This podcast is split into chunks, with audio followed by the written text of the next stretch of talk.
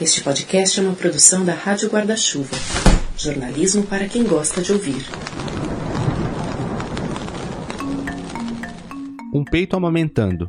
Um peito purpurinado no carnaval. Um peito turbinado de silicone.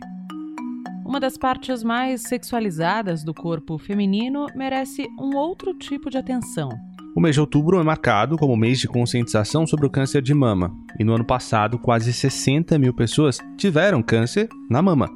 A maior parte dos casos atinge mulheres, quase sempre acima dos 40 anos. Mas há exceções.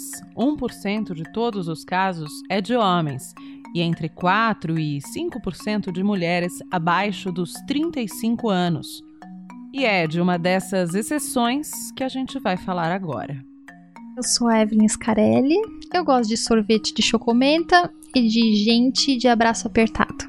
Aos 23 anos, um tumor maligno numa das mamas fez com que ela colocasse em dúvida os planos de uma vida toda pela frente. A Evelyn recebeu a gente para uma conversa de peito aberto. Evelyn Scarelli, também conhecida como a menina do lenço cor-de-rosa, que está com um lenço cor-de-rosa, mas tu hoje não na cabeça e sim no pescoço. Por que a menina do lenço cor-de-rosa, Evelyn? Nossa, é, lá atrás, quando eu recebi o diagnóstico, foi o primeiro lenço que eu ganhei. Então, isso é algo que me marcou bastante, né? Significou que eu não estava sozinha ali naquela jornada.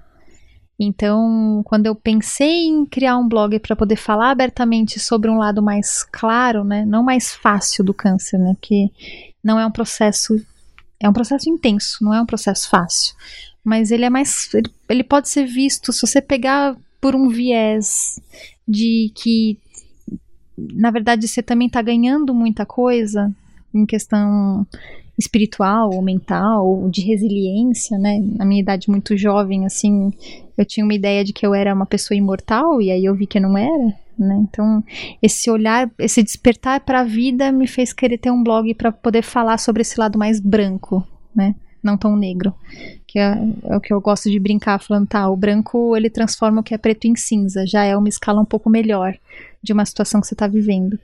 E aí eu quis fazer essa homenagem, assim, então eu falei, tá, eu vou colocar o nome do, do primeiro lenço que eu ganhei. Então aí ficou o lenço cor-de-rosa. Eu vi uma entrevista tua que você falava justamente sobre isso, sobre achar que não ia morrer, achar que tinha planos, tem um monte de coisa pra fazer. 23 anos você recebeu o diagnóstico, é, né? 23. É, como é que foi essa virada? Nossa, é quase que instantâneo, Renan. Não sei te explicar, assim, porque no instante que alguém olha pra você e diz, olha, é meio. tá meio delicado aqui, né? Pode ser que você não aguente nem o tratamento, né? É um, tratamento invasivo demais, né? Muita coisa muda. E aí eu fiquei pensando, tá, eu quero viver, mas eu quero viver pra quê? Né, assim, o que, que, eu, o que eu posso tirar de lição desse processo que eu estou enfrentando? É porque o câncer ele não vem só com o diagnóstico, né? Você não escuta do médico só, você está com câncer, vai para casa e a gente conversa ano que vem sobre isso. Né, Ele vem com uma série de informações. Então você já escuta que teu cabelo vai cair, né? No meu caso de câncer de mama, que eu tenho que tirar a mama, eu precisei tirar uma mama. Eu tirei as duas, na verdade, mas ele vem com uma série de questões que você precisa, você não tem muito tempo para avaliar, né? Você não tem muito tempo para ressignificar. Isso vai acontecendo naturalmente. Então, quando eu passei o ano novo num hospital uma cirurgia de mastectomia, sentindo o efeito colateral daquela cirurgia, foi um processo um pouco doloroso para mim esse pós-operatório. Fisicamente, você disse. Sim. Vendo os meus pais passando o ano novo comigo e olhando os fogos pela janela do hospital, automaticamente eu pensei: o ano que vem vai ser especial. E ele foi especial. Porque eu tava com a minha família, eu tava numa outra fase da vida, numa outra fase do tratamento, mas valorizando muito a oportunidade de estar em pé, de ter saúde, né, de poder celebrar com as pessoas que eu amo. Então, esse, esse novo olhar, ele veio de uma forma natural, graças a Deus, assim, então... Que momento era esse da sua vida? Quem era a Evelyn antes do minuto do diagnóstico? O AC, que a gente chama, o ACDC. Antes do câncer, depois do câncer. que, que vida era essa que você levava? O que, que você estava fazendo? Que coisas você pensava? E qual foi a chave que virou a partir do Sim, diagnóstico? Eu estava terminando a faculdade, eu sou fisioterapeuta de formação, é, apaixonada pela área da oncologia, então já, já entraria ali para reabilitação de câncer de mama, que foi a área que mais me brilhou os olhos. E eu era uma menina que estudava, que voltava para casa, não trabalhava, que passava o dia em casa com a mãe, né, sem muitos planos, né? O plano era me formar e atuar nessa área, mas sem valorizar mesmo o tempo, né? O tempo a gente não, não consegue, a gente até consegue medir, né, por horas. A gente tem 24 horas no dia, mas eh, será que a gente vive esse tempo com qualidade? Então, é, quando o diagnóstico chegou e aí eu não pude mais fazer a parte clínica porque eu não tinha saúde suficiente para poder entrar num hospital e re reabilitar os pacientes. Então tudo foi se adequando para aquela situação que eu vivia e ao mesmo tempo eu fui me adequando junto, porque né, dentro dessas perdas eu fui valorizando os momentos que eu tinha é, aquilo de volta. Então é uma coisa que, que para mim que isso ficou muito muito enraizado é a qualidade do tempo que eu tenho com as pessoas que estão perto de mim. Então eu converso olhando no olho, eu sei o nome de todo mundo, eu tento, eu sou apaixonada por pessoas, essa é uma Evelyn DC, eu sempre gostei muito de gente, mas com esse amor por pessoas que eu nunca vi na vida, assim, isso veio depois do câncer, porque, né, assim, todo mundo é tão especial, né? Todo mundo tem uma história tão linda para contar, todo mundo tem uma dor tão importante para compartilhar. Então, acho que essa foi uma grande guinada na minha vida, assim.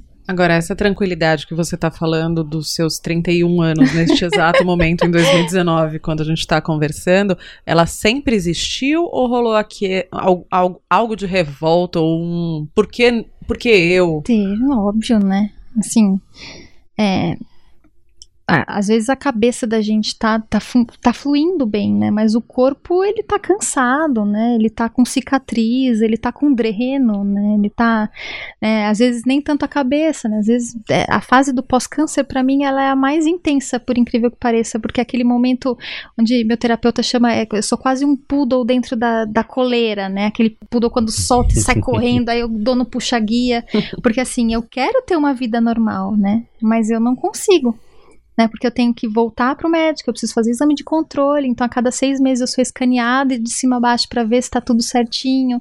Então eu gosto de usar esse link do, do Eterna Futura Ex-Paciente, porque eu sei que eu vou ficar com o meu oncologista para sempre. E é um ótimo relacionamento, então eu gosto disso. Eu me sinto segura com o meu oncologista.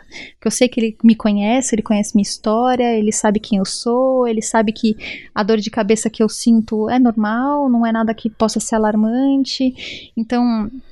É, mas eu, eu sempre fui meio calminha, assim. Minha mãe contava que quando eu tinha seis anos eu tentei andar de bicicleta. Isso é algo que tá até na minha lista de coisas para fazer. Eu, eu, não sei andar de bicicleta. Do, a... Dois votos. É, então, a... Você sabe, Renan? Eu sei. Ai, gente, então já tem alguém para ensinar a gente. Dois olha, é uma delícia, eu digo, é uma delícia. Estudos mostram que dois terços das pessoas que estão nessa conversa não sabem andar de bicicleta, portanto somos maioria. É a primeira vez que eu tentei, é, eu desci uma ladeira sem freio na bicicleta, que era uma bicicleta velha, e eu caí, eu abri o queixo, aí ficou exposto o osso. Foi um caos. E minha mãe contava que enquanto ela chorava estancando o sangue, meu pai se organizava para me levar para o hospital, eu fazia carinho na cabeça dela, falava: "Calma, mãe, não tô sentindo nada, tá tudo bem". Então, já é já é de fábrica, que nem a voz. Deixa eu te perguntar uma coisa, voltando um pouquinho, você diz que ainda mantém relação com o seu oncologista, você volta a falar com ele com uma certa frequência. Eu queria que você explicasse para quem está ouvindo a gente, pessoas que não têm, às vezes, alguém próximo na uhum. família que passou por algum processo parecido com o seu, ou que nunca teve câncer, como que funciona o pós, depois que termina o tratamento em si, qual é o procedimento é, pelo qual o paciente passa? Tá. É, é assim, Cada ser humano é único e isso também vale para o universo do câncer. Então, cada paciente vai ter que discutir com o médico dele a conduta necessária para ele. Até tem paciente que tem alta. O que, que acontece no meu universo? Né? Eu sou parte de uma, de uma porcentagem de mulheres que, que a, que existe uma predisposição genética para desenvolver um câncer. Então eu sou uma Angelina Jolie, até tenho um Brad Pitt também. Então, eu, sou, eu tenho a mesma mutação, é, não a mesma mutação que ela, ela é BRCA1, eu sou BRCA2. Então, essa questão de eu ter uma predisposição genética me faz não ter alta. Em 2013, a atriz Angelina Jolie passou por uma cirurgia para retirar os seios. Essa dupla mastectomia preventiva foi feita porque ela tinha 87% de chances de ter câncer de mama.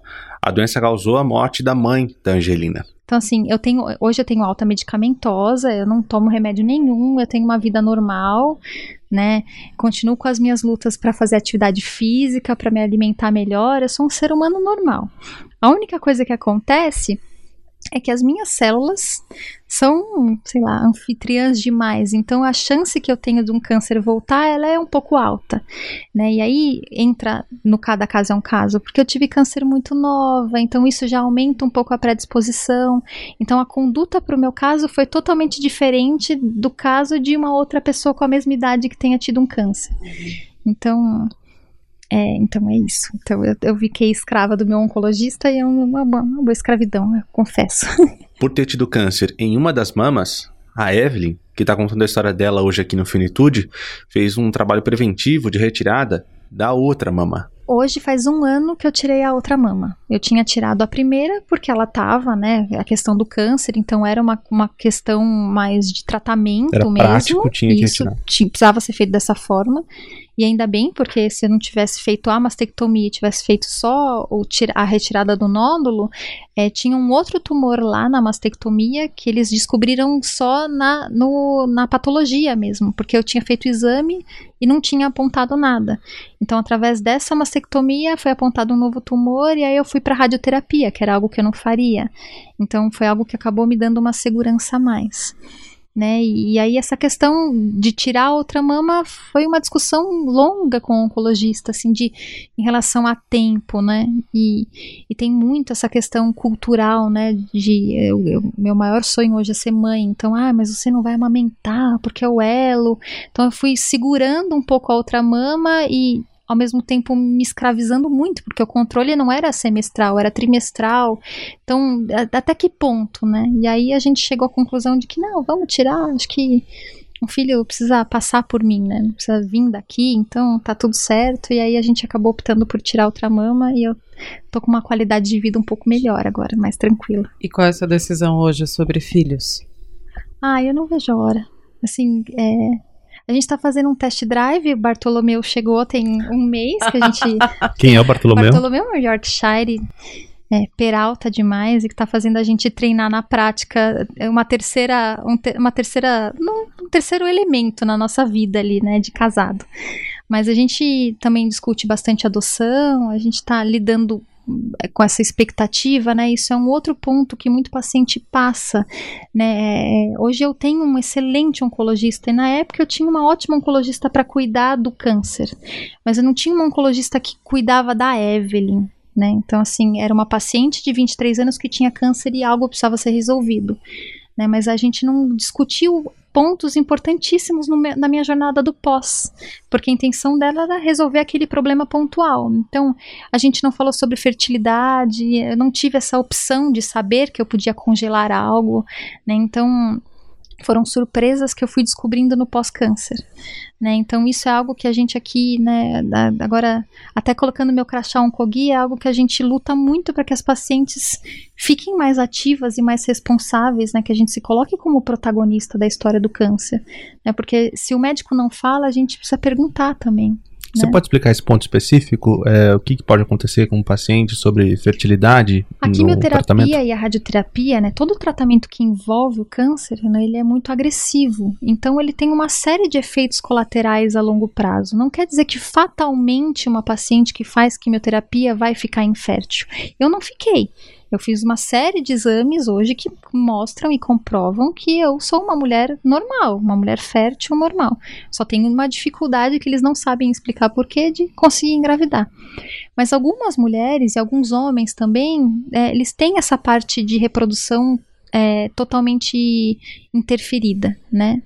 E isso é algo importante, é uma decisão dependendo do tipo. Isso é algo que precisa ser discutido com o oncologista e também com o médico, né, com gineco ou com um especialista em fertilidade, para ver se o tempo tá, se, se é o momento, se dá para fazer, se não dá para fazer.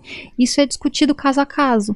Mas essa questão da fertilidade é algo importante, principalmente para gente jovem, né, que que tem ainda uma vida toda pela frente, né? Por falar em colocar o crachá oncoguia, em que momento Evelyn paciente passa a ser a Evelyn uma das protagonistas do Instituto Oncoguia? O que é o Oncoguia e o que você faz nele? Tá. O Oncogil é uma ONG que existe há 10 anos, né, que existe com a missão de ajudar o paciente com câncer a viver mais e melhor. Né? Então, para isso, a gente tem várias frentes de atuação. Então, se a gente pensa numa única Evelyn, eu tenho portal, eu tenho rede social, eu tenho eu tenho o 0800 aqui, então a gente tem o 0800 nacional e gratuito, qualquer pessoa, paciente, familiar, cuidador, às Qual vezes que profissional, é o 0800? 0800 773 1666. Uhum. E aí a gente tem um time de especialistas aqui para cuidar dessa pessoa, né? Eu vou falar pessoa porque é paciente, cuidador, familiar. né? Então a gente, desde dúvida de direitos, isso é algo que o paciente tem uma série de direitos e a gente não sabe disso, né? A gente não é informado sobre isso.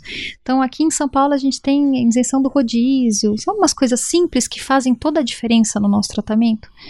Então, isso não é, a gente não sabe, né? Então, o Oncoguia existe aqui também para dar esse tipo de, de, de, de acolhimento para o paciente, para que ele se sinta forte, né? Então, dúvida de direitos, acolhimento, ah, só quero ligar, só quero que alguém me entenda nessa fase, então tem um time de especialistas aqui para cuidar disso.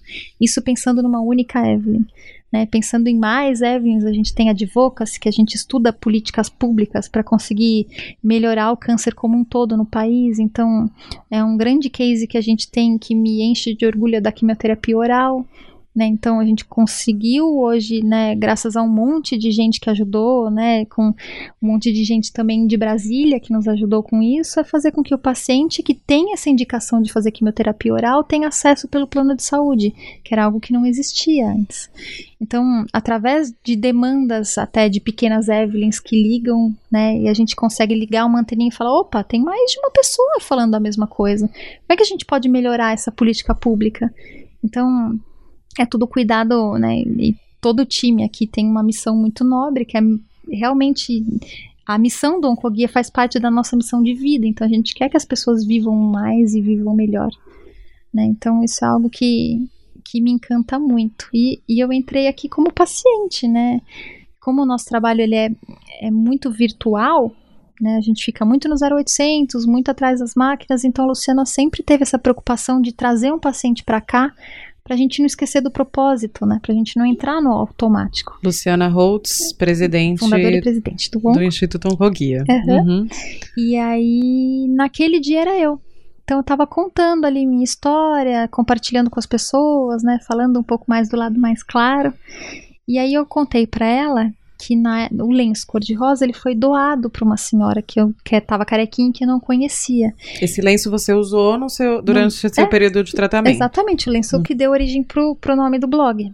E aí, a gente, eu tava organizando umas coisas com a minha mãe, a gente achou a mala dos lenços, e eu falei, mãe, o que, que eu faço com os lenços? Porque se eu pôr no pescoço, se eu amarrar na bolsa, não vai ter a mesma finalidade, né? Porque eles, eu acredito muito em energia, né? Então, se eu vivi um processo intenso, mais bonito, eu gostaria que essa energia que tivesse no lenço, né, desse uma forma de, de fazer com que outras pessoas sentissem isso. E na mesma noite eu sonhei que eu entregava esse lenço cor-de-rosa para alguém que eu não conhecia. Então eu falei, ah, é isso que eu vou fazer. Eu vou doar 17 lenços para quem eu nunca vi na vida, assim. Eu vou escrever uma carta, eu vou fazer um anúncio na internet. Já tinha uma redezinha ali de pacientes falando, olha, quem quiser um lenço eu vou mandar para casa de graça e não quero nada em troca, só quero um dar um presente para alguém que esteja começando a quimioterapia. E aí eu contei isso pra, pra Luciana. Eu falo Lu, né? Porque a gente já é muito. E, E ela falou: Nossa, é legal, eu pensei em algo parecido aqui pro Oncoguia, mas se você não ficar comigo, eu não, eu não sigo com o projeto. Então hoje são mais de 12 mil doações pro país inteiro, sem custo Começou nenhum. com 17, É. chegamos em 12 mil. E aí hoje a gente faz visita nos hospitais. É- é- Esse projeto, em especial o Espaço do Paciente, hoje ele é cuidado por voluntárias, então são pessoas que poderiam estar fazendo qualquer coisa da vida e estão aqui com a gente passando isso pra frente de alguma forma, sabe?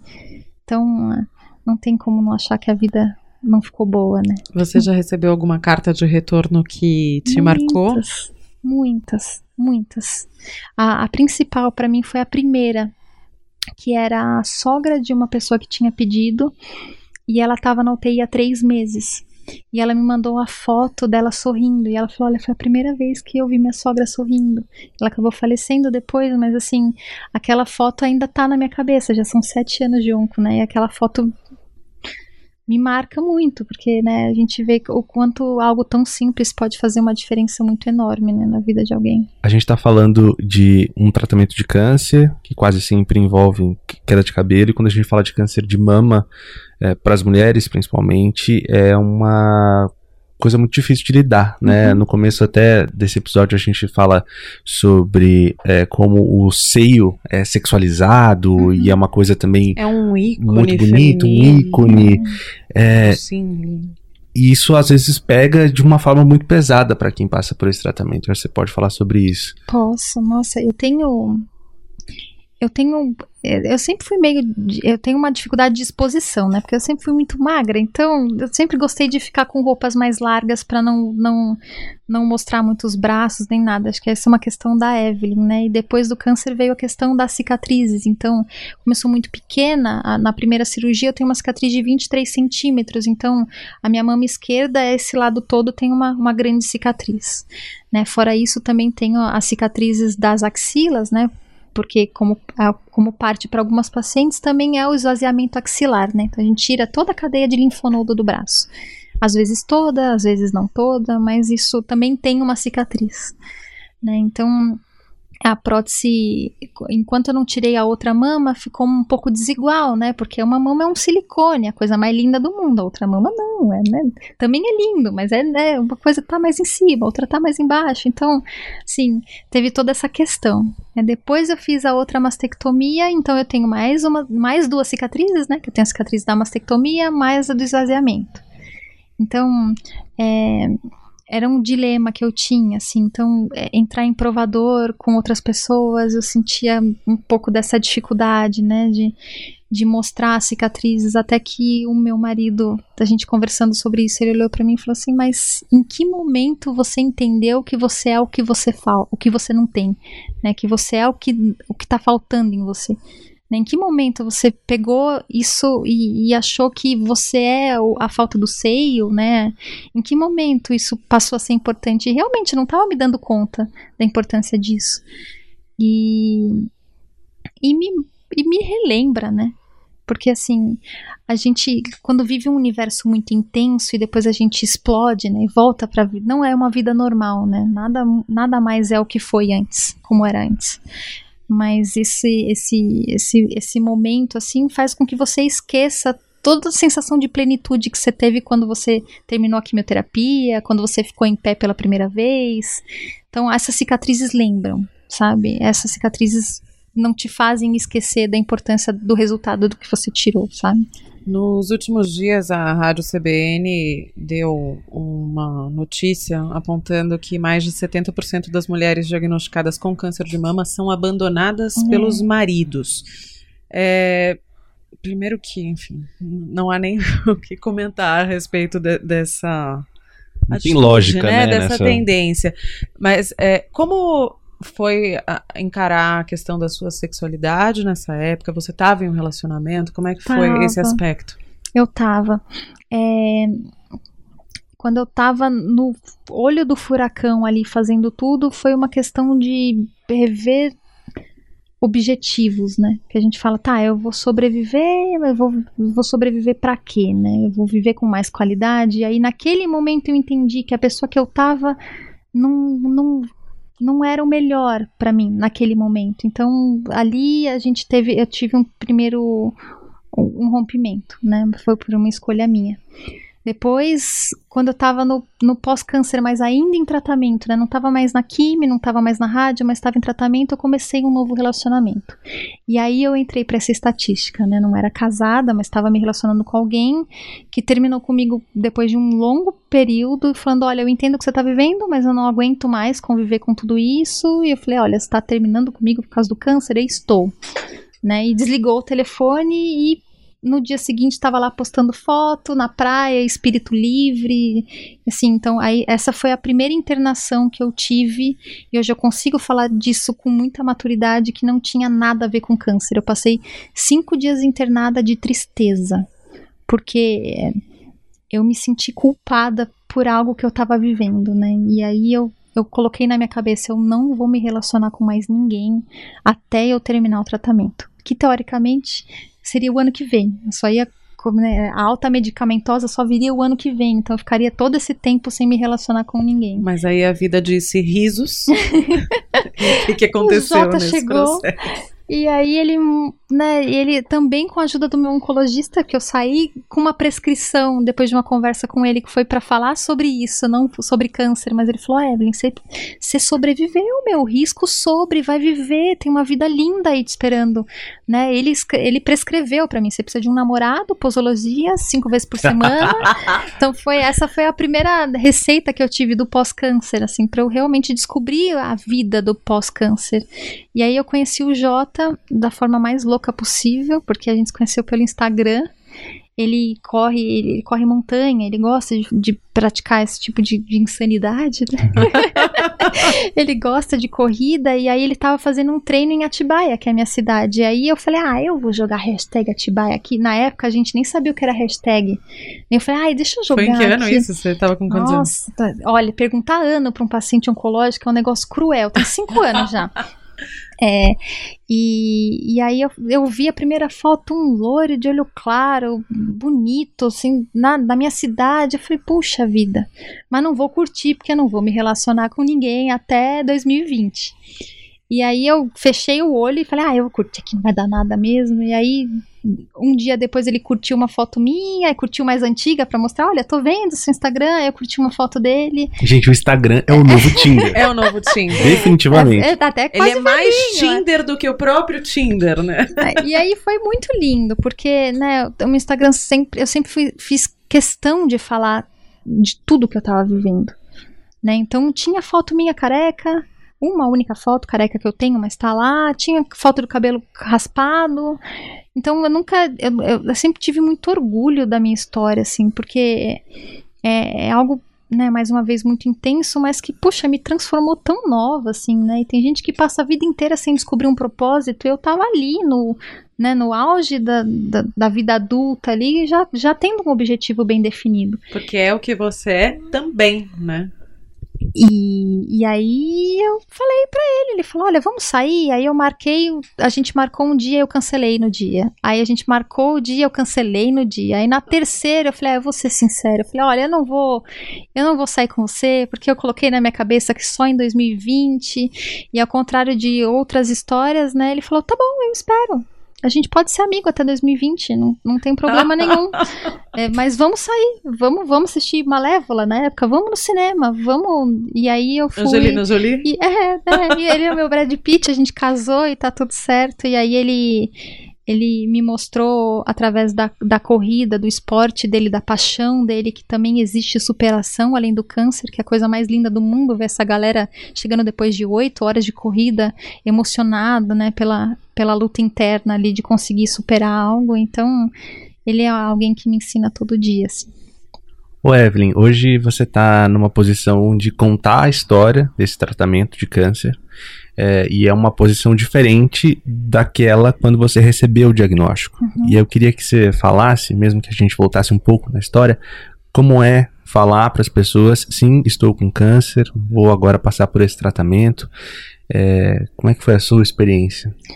Não, eu acho que quando a gente tenta escapar disso de alguma forma, acho que a vida vai te colocando em situações onde você precisa se manifestar.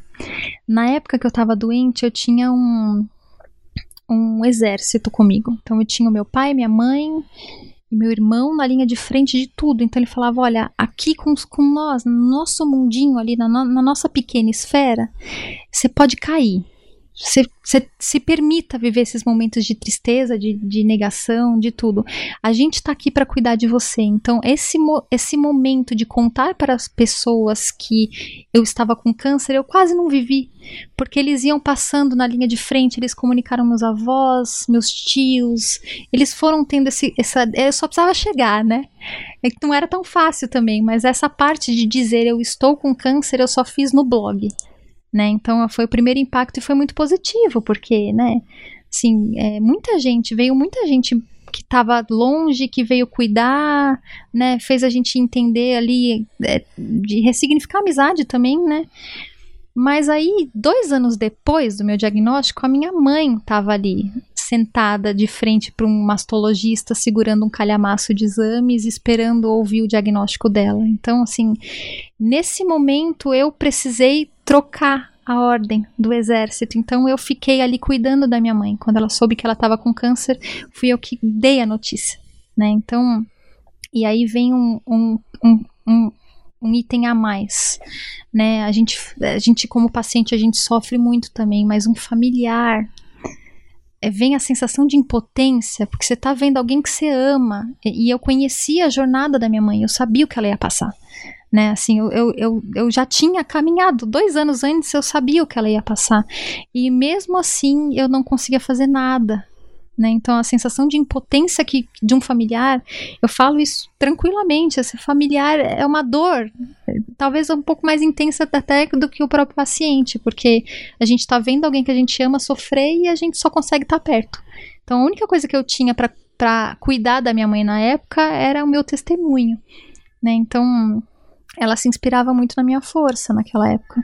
Então, é, ser, a, é, a pessoa que comunicava para os outros que alguém que a gente ama estava doente foi, foi algo muito difícil. É, foi algo muito difícil.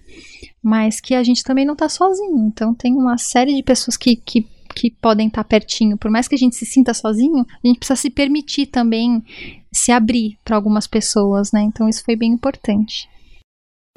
Falando de mãe e de Jota, de casamento marcado, a vida também te trouxe outras surpresas não tão positivas assim, né? É, gozada, né? A minha mãe, minha mãe faleceu, não foi de câncer, né? Uma coisa que também mostra pra gente realmente o quanto a gente fica preso na ideia de do câncer e o câncer, né, como uma doença. Minha mãe, ela teve um AVC curada, né, o tratamento dela foi muito, é, ela conseguiu fazer um diagnóstico muito precoce, então o tratamento dela foi simples, assim. É, isso é algo que a gente luta muito no Outubro Rosa, né? Pra gente falar não de, de prevenção, né? Mas de diagnóstico precoce. E minha mãe tá dentro desse, desse, desses critérios, né? Ela fez uma mamografia, tinha um nódulo em cada seio, muito pequenininho, fez uma cirurgia e ok, né? E, e mas ela acabou falecendo depois de um AVC. Então minha mãe tava bem, minha mãe não tinha nada, ela não tinha dor, ela não tinha nada, nada. Assim, eu saí de casa para trabalhar falando com ela, deixei o café dela quentinho do lado da cama e de repente eu cheguei no trabalho e meu pai ligou falando: "Encontrei sua mãe no teu quarto, ela não tá bem, você precisa voltar para casa". E foi assim que ela foi embora. Né? Então, e isso foi um mês, um mês, um mês e pouquinho, um mês, uma semana antes de eu casar, assim. E, e logo depois o meu avô faleceu, que era o pai dela. Então, é, é muito doído, né? Assim, o luto é um processo muito doído. E eu arrumando as coisas ali para poder casar, a gente ficou nesse impasse, casa não casa, o que que a gente faz? E eu comecei a pensar, né? E é gozado para alguém que perde alguém que é muito próximo. Eu sentia minha mãe falando dentro de mim o tempo todo, assim, para tudo. Tipo, não ande com o celular na rua, preste atenção. Eu ouvia a voz da minha mãe me dando toques suaves, assim. E esse era um deles. Ela falou: não desiste não desiste, segue, né? E aí a gente e nessa arrumação de coisas para poder casar, eu encontrei uma carta dela. Escrito um ano antes dela falecer, assim, não tinha, não era uma carta de despedida, apesar dela ter um tom inteiro, assim, de uma forma de, olha, sempre que você precisar de mim, eu vou estar no seu coração. Então, não era algo, parecia que ela, né, sentia isso, mas ela terminava dizendo: aproveita, filha, porque a vida é um sopro. Então, essa foi a última palavra que eu tenho da minha mãe. Né? Então, enfim. É a primeira vez que eu falo disso também. É a primeira vez que eu participo de um podcast. É a primeira vez que eu falo sobre o luto da minha mãe, né? Obrigada. Que bom que é com vocês. Então, é isso. Acho que a maior lição que eu tive com a partida da minha mãe foi essa, assim, o quanto é, a gente precisa aproveitar com qualidade o que a gente tem, né, por perto da gente, né? Aproveitar nossos pais, aproveitar o nosso trabalho, as pessoas que estão por perto, porque a gente realmente não sabe, né? Essa é uma data que a gente nunca vai saber, né? A gente nunca vai ter um, um abrir um livro ali com, com as datas certinhas do dia para conseguir aproveitar melhor a vida, né? Com câncer me mostrou isso, assim, que é uma possibilidade. Olha, pode ser que você não esteja aqui o ano que vem para celebrar o ano novo. Então, quando alguém dá uma notícia de um diagnóstico né, mais grave, você começa a reavaliar o tempo. Mas a gente vai embora de qualquer jeito, né? Então, é bom ter consciência disso. Eu te perguntar é, como essas mortes e a sua experiência com câncer te fizeram refletir sobre a finitude, mas acho que nem precisa, né? Mas tá respondido. Queria saber como é que foi esse dia do casamento, como é que foi essa festa, essa cerimônia. Nossa, foi coisa Choro mais dobrado. linda. Foi a coisa mais linda, assim. E mais do doída também, né? Porque muita gente tava trabalhando o luto, e eu também, né? Fazia parte do grupo de pessoas que estava ressignificando ali aquela perda, né? Mas foi muito especial, foi muito diferente, porque fez um tempo maravilhoso, a previsão era de chuva, casei em setembro, né? Avisaram, né, que, que chovia em setembro, mas eu fui lá, casei no campo em pleno setembro. Eu fiz isso em outubro, gente. o estresse não paga. e foi um dia lindo, é, muita gente viu, eu não vi, mas um beija-flor que ficou pousado na árvore ali do meu lado a cerimônia inteira. Infelizmente não tiraram fotos, mas foram pessoas diferentes, de famílias diferentes, falando: Meu, que beija-flor lindo que ficou lá com você o tempo todo. Tem uma foto que eu amo de paixão, que é a foto que eu tô entrando com meu pai e tem uma luz enorme na minha cabeça, assim, e, e, eram três fotógrafos diferentes por ângulos diferentes, então cada ângulo tem a mesma luz, então não foi alguém com a câmera que deu, e eu acredito muito nisso, eu tenho certeza que ela, que ela continua comigo, né, em, todo lugar, e mas é, é olhar para o Jota é a certeza de que eu fiz a melhor escolha. Então, saber que eu estava caminhando e eu fiz algo muito diferente no casamento. Eu cortei o cabelo depois da cerimônia. Então, a minha mãe queria muito que eu usasse um, o cabelo longo para poder prender o véu. Né? Era um sonho dela que eu usasse véu. E eu sempre gostei, sempre não. Depois que eu tive o câncer, eu gosto do cabelo curto, acho diferente, né? Acho que, não sei, mostra um, uma nova Evelyn, talvez mais forte. E eu queria representar essas duas fases, assim, né? De quem eu era para quem eu seria. Então, quando eu casei, eu casei de um jeito, entrei na cerimônia com véu, com tudo, né? É, independente dela, dela ter partido ou não, eu estaria assim.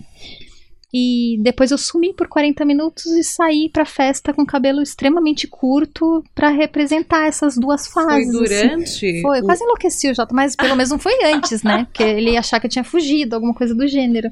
Mas eu deixei ele uma hora sozinho, assim, circulando pelo casamento, sem entender nada, sem ninguém entender nada, porque eu tinha sumido.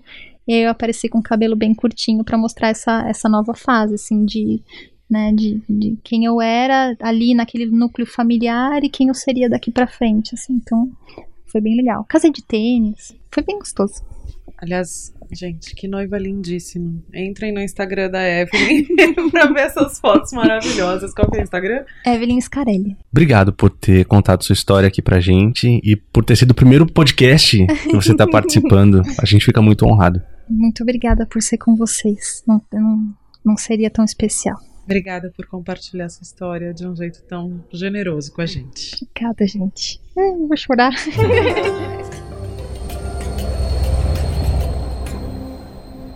Bom, a gente fez esse programa porque estamos no mês de outubro e outubro é o mês que marca a conscientização sobre o câncer de mama. Mas como a gente tem aqui essa característica de podcasts que é on demand, né? Ou você pode ouvir quando e onde quiser. Pode ser que você esteja em fevereiro de 2021 ouvindo esse episódio e continua sendo importante falar sobre todos os sintomas, os exames preventivos do câncer de mama, assim como muitas outras doenças, assim como em setembro a gente falou bastante sobre o Setembro Amarelo, mês de prevenção ao suicídio, e que o suicídio precisa ser prevenido ao longo de todo o ano. E alguns dados chamaram bastante atenção, né, Renan, ao longo desse nosso processo de contato né, com informações a respeito do câncer de mama, um deles sobre o índice em homens, né? É, a gente pincelou rapidamente no começo desse episódio e agora detalha um pouco mais esses dados. É, Para cada 100 mulheres que são diagnosticadas com câncer de mama, tem um homem atingido, então 1% do total de casos. E eu vi uma reportagem na Agência Brasil falando sobre isso, inclusive com os sintomas do câncer de mama nos homens. Que são? Retração da pele, aparecimento de nódulos e de caroços na mama e também secreção pelo mamilo, saindo pelo mamilo, são alguns dos sintomas mais comuns de câncer de mama, né? Então, se é, o cara tá percebendo que tem alguma coisa errada, é bom procurar um médico para saber o que, que tá pegando. Porque não existe a cultura, tudo bem que são casos muito. É, um número muito menor de casos, mas não existe a cultura dos homens fazerem o autoexame que as mulheres aprendem muito a fazer, né? Em contrapartida, o, o número, é, numericamente, é, não é expressivo, mas não estamos falando de números, né? Estamos falando de pessoas. Então, se for o seu caso, é importante que esteja sempre atento, até porque é, atinge muito menos homens, porém com uma agressividade bastante relevante. Então, é sempre importante estar em dia com as consultas médicas, os check-ups todos, para prevenir. E se perceber também, né? Não ter problema em tocar o, corpo, o, próprio corpo, em se olhar, saber se tem alguma coisa errada, se tem alguma coisa mudando em você, né? Ter essa percepção é muito importante. Exatamente. Ainda falando de números, Renan, a gente, durante a conversa com a Evelyn, falou sobre um dado que foi trazido nos últimos dias pela Rádio CBN, falando que 70% dos uh, casamentos de mulheres com câncer de mama acabam, elas são abandonadas pelos parceiros. É assustador isso. É assustador e sem propósito, né? É... Ai. Não consigo nem, nem imaginar o que, que é isso, né? Você já está passando por uma situação muito difícil é, outra situação muito difícil te é imposta e por uma pessoa que tem a opção de sair correndo, né? A pessoa que está doente, ela não tem opção de sair dessa condição. E aí ela é vitimada pela segunda vez. E aí é, eu estive no coletivo Pink, na Casa das Rosas. O Instituto Oncoguia, inclusive, é uma das muitas ONGs que se mobilizam para organizar o coletivo Pink, que é patrocinado pela Pfizer. É uma ação muito importante, multidisciplinar, multicultural, e tem, é, é, eles trazem alguns painéis com dados, e alguns me chamaram a atenção, ainda falando dentro dessa questão social, né, que, que envolve ser alguém com câncer de mama. Tem um dado aqui de um dos painéis do coletivo Pink 51% das pacientes com câncer de mama sentem que a doença é um peso para as famílias. Então, você já tem aquela condição de sofrimento que é inerente à doença, e aí várias outras camadas de sofrimento, de é, sensação de falta de, de encaixe social, enfim. Então, eu acho que serve para todo mundo refletir, né, sobre como é conviver com alguém que está passando por alguma barra, seja ela qual for. E tem um outro dado aqui que eu também acho relevante colocar, que é 78% dos brasileiros acreditam no poder da fé para vencer o câncer. E aí, qual que é o destaque que eles dão aqui? Eu vou, vou, até ler literalmente do jeito que eles colocam. Embora a espiritualidade represente um aspecto importante para auxiliar no fortalecimento emocional dos pacientes, seguir a prescrição do médico é essencial para o combate ao câncer.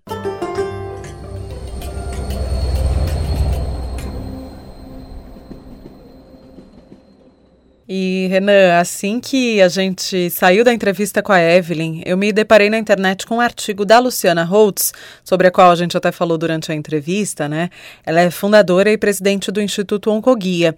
E um aspecto me chamou bastante atenção, que a gente considerou que era bom falar a respeito aqui no Finitude, que é o Outubro Além do Rosa como avançar no combate ao câncer de mama para além de iluminar monumentos, usar fitinhas rosas e tudo mais, que é importante, mas tem muito mais a ser feito.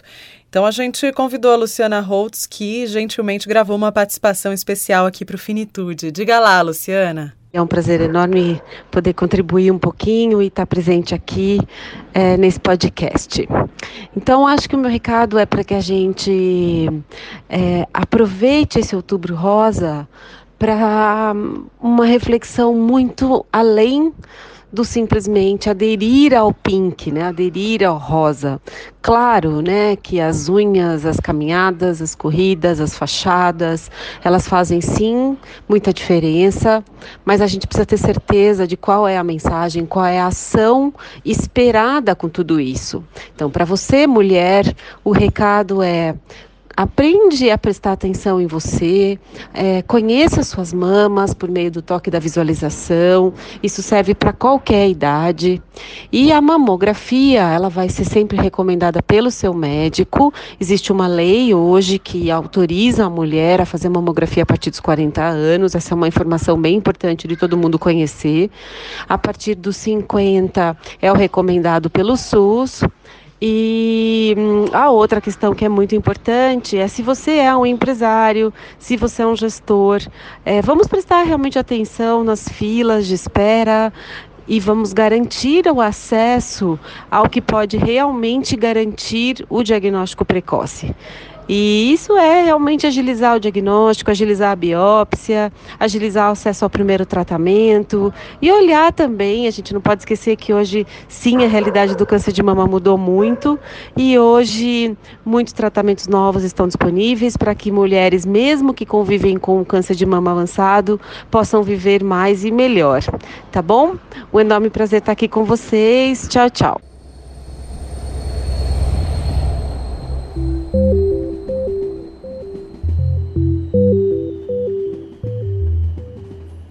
Em todos os episódios do Finitude, a gente sempre tem nessa parte final o Tom Almeida, que participou do nosso primeiro episódio, foi o nosso personagem, né, no jargão jornalístico desse primeiro episódio do Finitude, e depois começou a marcar presença em todos os nossos episódios seguintes. E ele está de volta nesta quinzena. Ele que é ativista por discussões sobre morte, cabeça do movimento infinito, e ele vai falar com a gente hoje de novo. Fala, Tom. Conta aí, Tom. Oi, Ju. Oi, Renan. Ouvintes, tudo bem?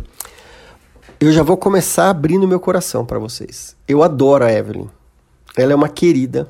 A forma verdadeira e intensa como que ela lidou com todos e lida com todos os desafios e como ela vem transformando tudo isso, todas essas experiências, é, eu acho extremamente inspirador. É, e eu quero começar contando uma experiência pessoal que eu tive, eu acho que vai ajudar a ilustrar essa conversa. Eu fui passar o final de semana na praia um dia desses. Aqui em São Paulo estava a semana inteira aquele sol, um baita sol, calor, maravilhoso. E daí cheguei na praia, o sábado amanheceu nublado, com uma chuvinha, dia inteiro meio friozinho, ou seja, então nada de entrar no mar. Mas daí no domingo, eu já tinha visto a previsão, amanheceu um dia lindo, quente, céu azul. É... Então daí logo que eu cheguei na praia, eu fui correndo para o mar, mas a água estava super gelada. Pensa naquela cena, né? Você entrando no mar, já com a água assim para cima do joelho, água gelada, e de repente bate a onda e respinga água gelada em você e tudo mais. É aquela cena clássica. Mas daí me veio um insight que eu estava sofrendo mais pela parte do meu corpo que estava para fora da água, que ainda não via, não havia entrado no gelado. Eu estava sofrendo mais pela resistência de me entregar, de entrar na dor. E várias pessoas com quem eu já conversei a respeito de suas dores profundas, elas acabaram agradecidas por aquela experiência que elas fariam de tudo por não ter vivido. São pessoas que viveram, viveram o processo. Elas entraram na dor. Elas não ficaram com metade do corpo para fora da água. Eu estou lendo um livro chamado Longe da Árvore, do Andrew Solomon, que eu recomendo para todo mundo, é, onde eu encontrei alguma coisa semelhante a isso. Que uma das entrevistadas contando sobre uma experiência bastante desafiadora da vida dela, ela diz, abre aspas, ele me deu um motivo novo para estar vivo, fecha aspas. E o Andrew faz uma metáfora que eu acho espetacular, que ele diz assim: Este pensamento corre como um fio dourado brilhante através da tapeçaria escura do nosso sofrimento. Não é lindo isso? Este pensamento corre como um fio dourado brilhante através da tapeçaria escura do nosso sofrimento. Ou seja, não é negar o sofrimento, é reconhecer, mas que tem uma luz dourada brilhante no meio disso. E o nosso desafio é esse, né? Como encontrar esse fio dourado? Eu acho que talvez o primeiro movimento seja entrar na água fria, viver a experiência em sua plenitude, respeitar o tempo, ter autocuidado, autocompaixão, criar e confiar em uma rede de apoio, encontrar seus iguais e aceitar ser cuidado, ser cuidado, aceitar ser cuidado. Eu acho isso fundamental e desafiador também. Acho que é isso. Um beijo para vocês, até a próxima. A gente está quase caminhando para o fim deste Finitude e eu não poderia deixar de dizer que eu estou cada vez mais contente, viu, com a participação dos nossos ouvintes também pelas redes sociais. Nossa lista de seguidores não para de crescer. É muito bacana ver esse movimento de gente que está tendo coragem de encarar, falar sobre envelhecimento, morte, luto, cuidados paliativos, que é tudo muito difícil. Mas, de certa maneira, as pessoas se encontram nesse lugar porque cada um tem a sua dor, né? Então, se você também quer ser um finituder, bonito finituder, Renan? Não? Tá bom. É, no Instagram é Finitude Podcast. No Twitter é ao contrário, arroba podcast Finitude. E também tem a nossa fanpage no Facebook. E o Renan gosta de dar o um endereço também para os chamados antigos, né, Renan? Para os ouvintes antigos que escrevem uma coisa muito antiquada, uma coisa assim que não se usa mais, chamada e-mail. finitudepodcast.gmail.com Chegou um e-mail de um ouvinte chamado Renato. Ele é antigo? Não sei. Ele escreveu pra gente, disse que gosta muito do podcast e falou que faz um trabalho voluntário no Hospital Emílio Ribas, aqui em São Paulo, um hospital referência em infectologia, né? É uma ação que ele faz com pacientes em cuidados paliativos. E aí convidou a gente para conhecer o trabalho que ele faz por ah, lá. bacana. E aí me deu aqui um, um estalo que é, se você que está ouvindo o Finitude aí fora de São Paulo principalmente, né? É, e conhece lugares com uh, trabalhos voluntários, sobretudo voltados para cuidados paliativos, manda aqui pra gente, conta pra gente que a gente vai ajudar, ajudar a disseminar, como a Ju falou, tem bastante gente na nossa rede, pessoas de vários lugares do país. E essa é uma das questões que surge bastante, né? Até nos encontros que a gente vai, quando a gente teve no Festival Infinito, é, que foi realizado aqui em São Paulo pelo Tom Almeida, é, algumas pessoas perguntaram justamente sobre isso, né? Como posso fazer para ajudar? Onde posso é, buscar um trabalho voluntário? E a gente vai encabeçar essa missão aí de receber esses endereços, essas indicações e depois espalhar pelas nossas redes sociais. Ah, eu já quero dar uma dica, Renan. Diga Justamente lá. no Hospital Emílio Ribas, você falou e eu me lembrei. Ainda quando eu uh, estava trabalhando na Band News FM, eu fiz uma reportagem com o Viva e Deixe Viver. Justamente até a indicação da, da Gabriela Maier, nossa parceira aqui de Rádio Guarda-Chuva, podcaster do Põe na Estante, ela fazia trabalho voluntário nesse, nessa organização que conta histórias para pacientes do Hospital Emílio Ribas. É uma iniciativa muito bacana do Valdir Simino. Chama Viva e Deixe Viver. E eles têm um ciclo bastante rígido de treinamento, é, com, com uma frequência, uma assiduidade muito cobrada, justamente por causa desse princípio, né? Muita gente acha que é, ser voluntário é ir quando dar, e na verdade o voluntariado envolve comprometimento, porque quem vai receber a sua ação está te esperando.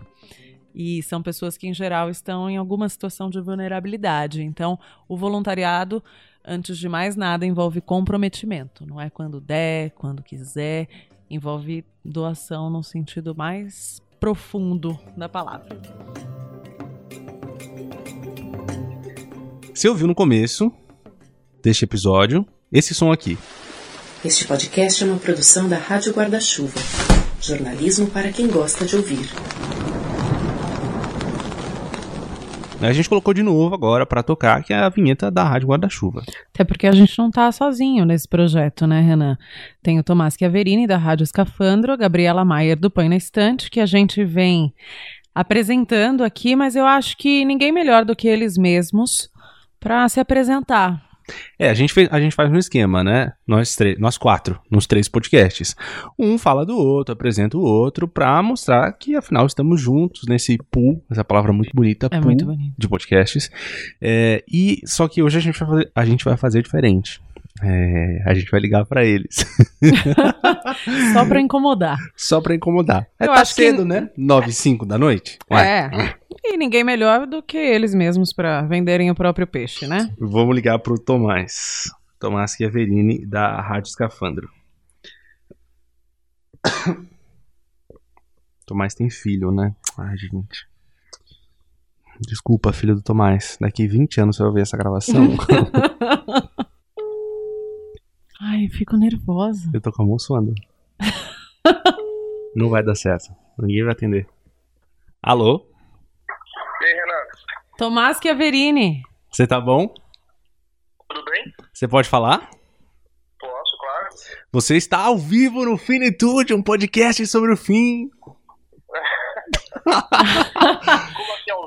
Ao vivo? Não existe ao vivo, mano. Não, programa de rádio isso aqui. Podcast é nosso, existe o que a gente quiser, meu amor. Vocês estão gravando? Como é que pode ser ao vivo? A gente tá gravando mais uma edição do podcast Finitude e a gente resolveu fazer de um jeito diferente essa divulgação dos nossos podcasts parceiros. É, como a gente é muito bonzinho, a gente resolveu deixar você vender o seu próprio peixe, convencer os nossos ouvintes do Finitude de por que, que eles têm que ouvir a Rádio Escafandro, que eu inclusive nem recomendo, mas enfim. É, E você tem 30 segundos pra isso. 30 segundos porque a gente tá bonzinho hoje, tá valendo. É, o- é, o, é o podcast mais legal da Rádio Guarda-Chuva. Ah, tá bom, obrigado, beijo, tchau. 24, 23. Porque, Ah, ah, porque são reportagens interessantes, divertidas, sempre sobre um tema interessante, com convidados excepcionais. É, e a gente, eu tento sempre, sei lá, trazer alguma coisa interessante que as pessoas não saibam, que eu também não saiba, que eu descubro no curso da apuração e aí aparece no episódio. Acabou! Na verdade, isso tudo foi porque eu sei porque vocês me ligaram. A Juliana tava querendo ouvir minha voz, é por isso.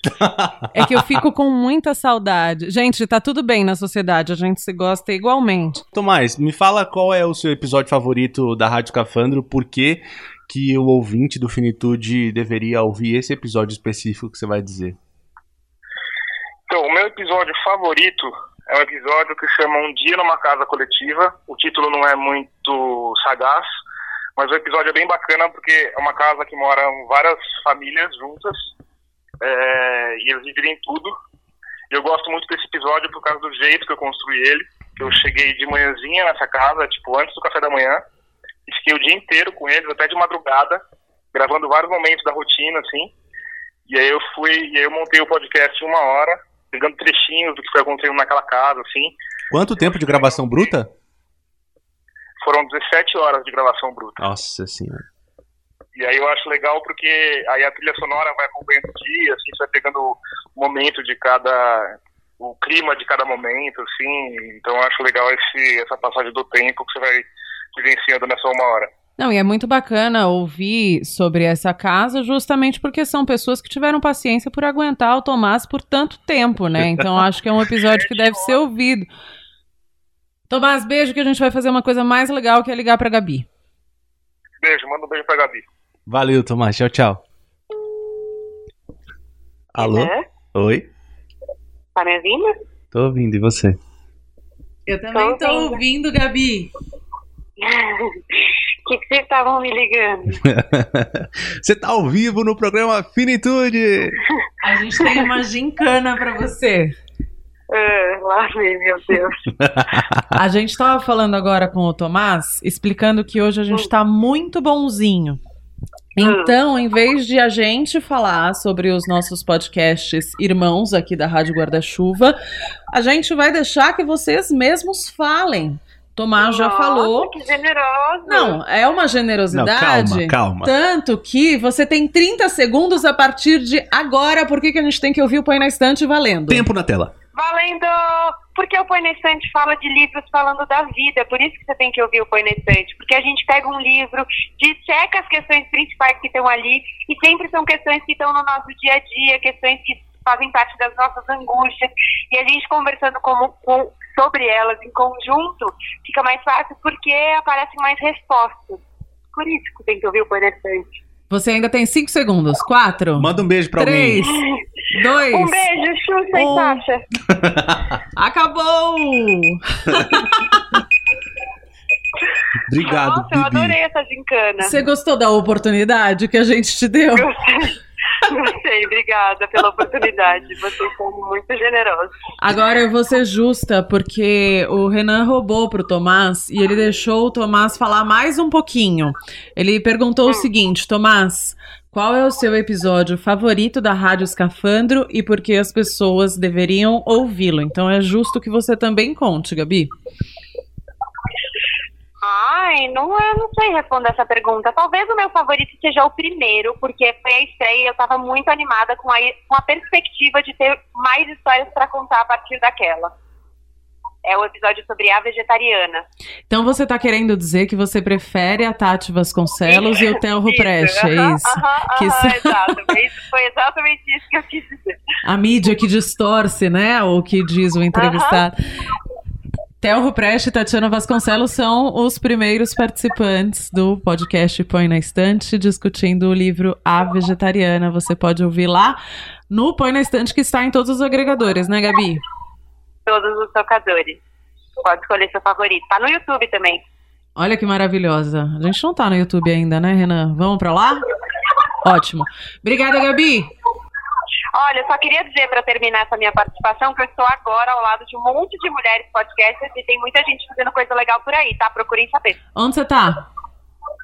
Eu acabei de participar de uma mesa na ECA, na USP, na Escola de Comunicação e Artes da USP, sobre mulheres no podcast, é, ao lado da. Vou falar pelos podcasts, tá? Feito por elas, que fala de cinema, então são filmes feitos por mulheres e analisados por mulheres. E o podcast baseado em fatos surreais, que são histórias de mulheres, histórias surreais de mulheres interpretadas pelas donas do podcast ou por convidadas. Maravilhosa. Parabéns. Então tá bom. Obrigada, Acabou minha amor. participação, é isso? É isso, você cumpriu muito bem a gincana. Tá bom. Beijo. Tchau, Bibi. Tchau. Beijo. Bom, é isso, né? Desligamos e vamos ficando por aqui também. A gente volta em 15 dias. Se você também quiser que a gente pregue uma peça em você, escreve. Não, mentira. A gente não vai pregar peça em mais ninguém, não. Chega, Renan, por hoje. Até daqui 15 dias. Beijo. Tchau.